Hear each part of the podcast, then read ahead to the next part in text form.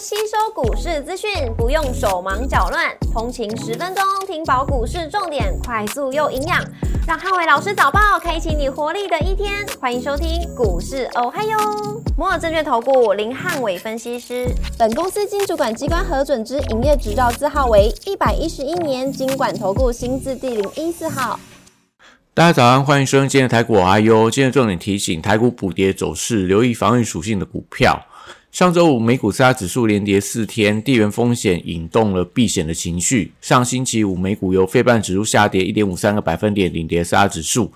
狼数下跌六点二一个百分点，跟迈威尔下跌二点四一个百分点领跌半导体股。上周五美股全数收跌，能源、非必需消费、科技、通讯服务、原物料跟金融类股领跌，而且跌幅了超过一个百分点。那必须消费跟医疗保健类股则是跌幅较轻。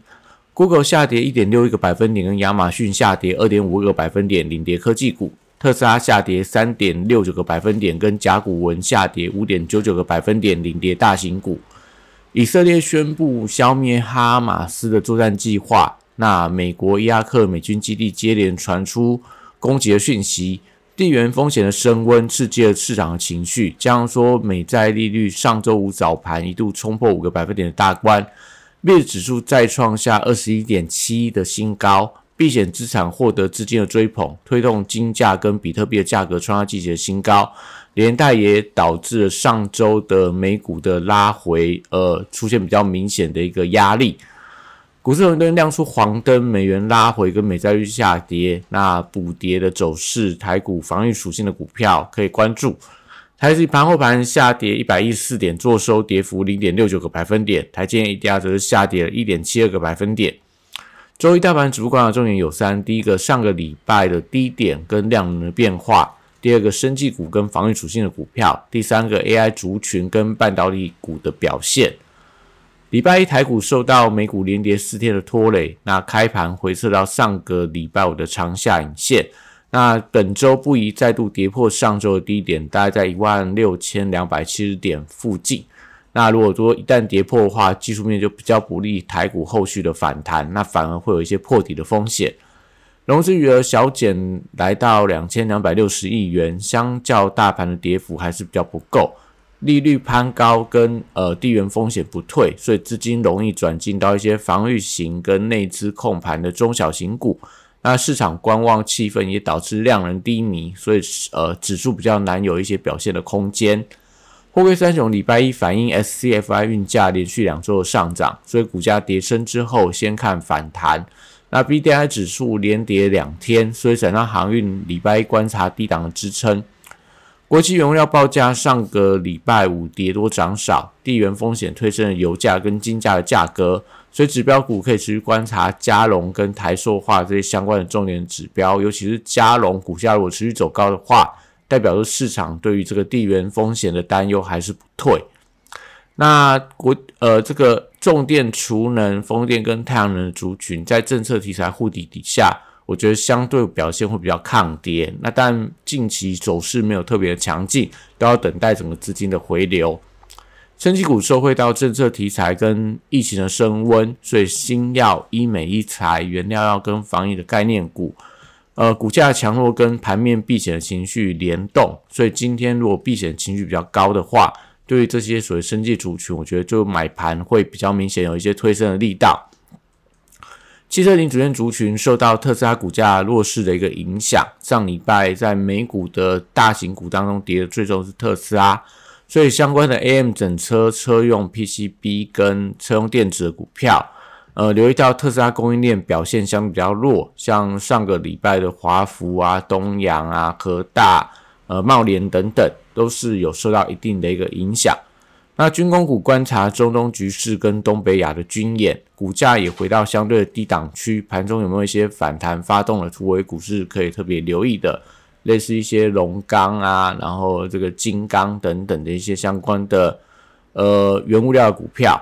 那礼拜一电子股出现补跌的压力，科美国科技股都出现回跌，所以法人卖压也压抑了电子股的表现。高价股礼拜一受到美股科技股的拉回，那法人避险操作会造成部分的个股卖压加重。笔电指标广达跟伟创礼拜一观察上个礼拜的大量低点的防守，那辉达连续四天的下跌，搭配美超伟股价两天重挫了十二点七个百分点，所以利空影响股价一旦失守前低，那容易出现一些停损的卖压。那当然上个礼拜的广达跟伟创跌势也蛮重的，那就看到今天盘面上一些筹码沉淀的一个速度。散热板卡、PCB 机壳跟网通族群，礼拜持续受到法人调节卖压的影响。指标股在旗宏、技嘉、台光电、银邦跟智邦等龙头股。那五日线没有站上之前，不宜过早进场去做一些低阶的动作。那上个礼拜五的旗宏一度去挑战五日线反压，但收盘没有站上，所以今天就持续关注一下五日线的关卡。光通讯上个礼拜涨多之后，这个礼拜需要留意补跌的压力。前顶跟创威是当中的新兴指标，不宜出现比较明显的拉回。如果这两张股票没有跌的话，那我觉得光通讯可能都还是盘面上资金的一个青睐的一些相关的族群。